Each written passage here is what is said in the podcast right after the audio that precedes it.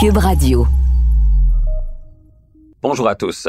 Aujourd'hui, je vais vous parler de la nouvelle variante GTS de la Porsche Taycan à motorisation électrique, dévoilée au Salon de l'Auto de Los Angeles en novembre 2021 et que j'ai pu mettre à l'essai sur route publique dans sa nouvelle configuration Sport Turismo et sur circuit en configuration berline. Ces deux nouvelles variantes sont respectivement les 9e et 10e à s'ajouter à la gamme Taycan, qui fait maintenant jeu égal avec la mythique 911 Carrera au chapitre des ventes annuelles.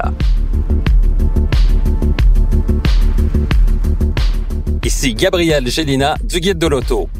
Montez à bord avec moi pour cette série de podcasts au cours de laquelle il sera question de performance, de technologie, d'histoire et surtout de notre rapport avec l'automobile. Au voilà avec Gabriel Gélina.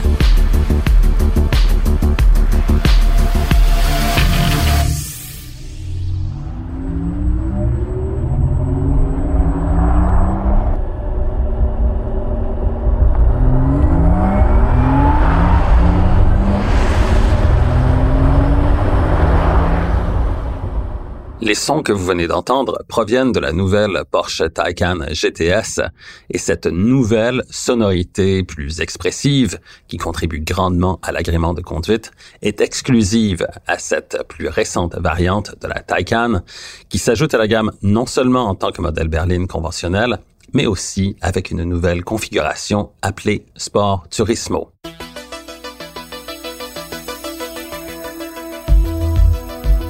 Pour ce nouveau style de carrosserie, les designers ont choisi de reprendre la ligne de toit de la Taycan Cross Turismo, laquelle accorde un dégagement accru en hauteur aux places arrière, ainsi qu'une polyvalente augmentée avec un volume de chargement pouvant atteindre 1200 litres. Côté look, la Taycan GTS Sport Turismo est conforme aux autres modèles GTS, avec ses éléments de carrosserie en noir et son habitacle avec insert réalisé en aluminium brossé noir anodisé. Le pack Sport Chrono fait partie de la dotation de série, un toit panoramique doté d'un film à cristaux liquides à commande électrique permettant de doser l'intensité de la lumière qui pénètre dans l'habitacle est offert en option. C'est sur les magnifiques routes de la Californie, notamment sur la superbe Angeles Crest Highway, une superbe enfilade de virages découpés en montagnes, serpentant sur une centaine de kilomètres de Pasadena jusqu'à Wrightwood, que j'ai pris contact avec la Taycan GTS Sport Turismo.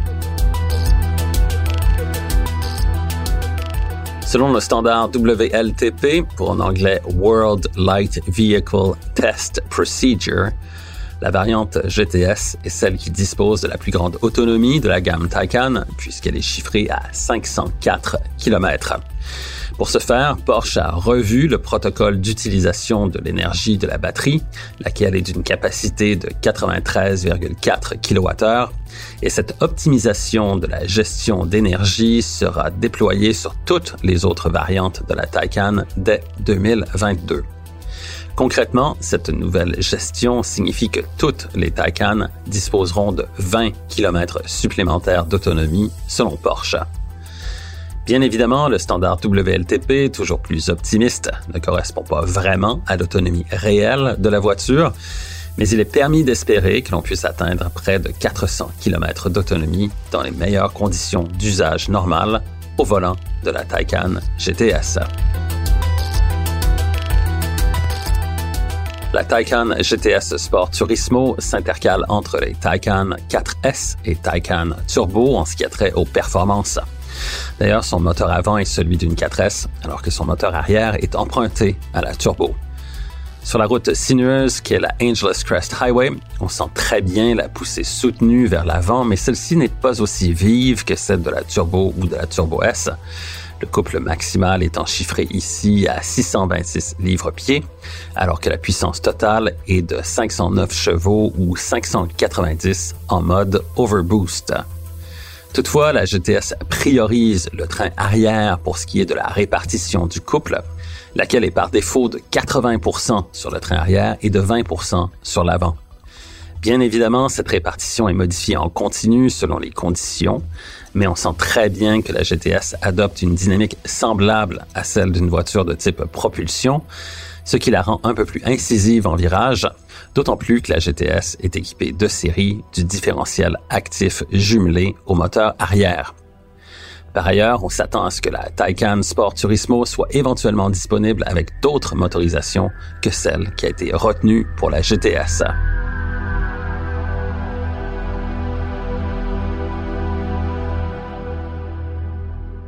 Par rapport au Taycan Turbo et Turbo S, la suspension pneumatique adaptative de la GTS adopte des calibrations plus fermes de 20% en vue d'améliorer la dynamique en virage. De plus, la direction active aux quatre roues offerte en option est réglée différemment sur la GTS, toujours afin de la rendre plus maniable et plus directe.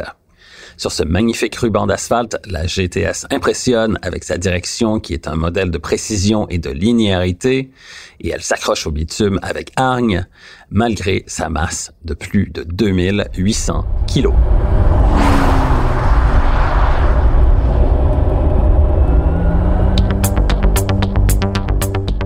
Après ce parcours sur route de montagne, c'est l'arrivée au circuit de Willow Springs, qui est localisé à 130 km au nord de Los Angeles, pour l'essai sur piste de la berline Taycan GTS.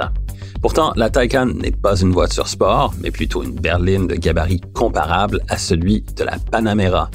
Le choix d'un circuit pour ce premier contact peut donc paraître singulier, voire incongru, mais pourtant, la Taycan GTS s'est montrée relativement à l'aise sur ce circuit long de 4 km, déroulé à flanc de montagne et comportant 9 virages. Dès la sortie des puits, en montée vers le virage Castrol, on sent la poussée des deux moteurs électriques, livrant un couple maximal de 626 livres-pieds. Mais cette poussée n'est toutefois pas aussi franche que celle d'une Taycan Turbo ou Turbo S. Évidemment, la GTS berline est aussi animée par le moteur avant de la 4S et le moteur arrière est emprunté à la Taycan Turbo, donc la puissance est encore de 509 chevaux ou 590 en mode overboost, alors qu'encore une fois, la répartition du couple priorise le moteur arrière grâce à un nouveau logiciel de gestion, exactement comme sur la Taycan GTS Sport Turismo. Pour cette première série de tours, j'ai sélectionné le mode de conduite Sport Plus tout en laissant le système de contrôle électronique de la stabilité en fonction afin d'apprivoiser le comportement de la Taycan GTS sur ce circuit qui est à la fois technique et rapide. Lorsque j'ai attaqué à plus vive allure l'enchaînement Omega des virages 3 et 4, ce système est intervenu pour stabiliser la voiture et réduire la livraison du couple à la route, compromettant ainsi l'accélération à la sortie du virage 5 lequel donne accès à la section la plus rapide du tracé. Un court arrêt au puits m'a permis de désactiver complètement ce système pour ensuite découvrir et apprécier pleinement la dynamique de la GTS libérée de ses anges gardiens électroniques. Le prix de départ de la berline Taycan GTS est de 150 100 dollars canadiens et celui de la Taycan GTS Sport Turismo est de 152 700 dollars canadiens, soit 2600 dollars de plus que la Taycan GTS berline. Comme toujours chez Porsche, la liste d'équipements offerts en option est pléthorique et ces deux nouvelles Taycan GTS seront disponibles en concession au pays à compter du deuxième trimestre de 2022.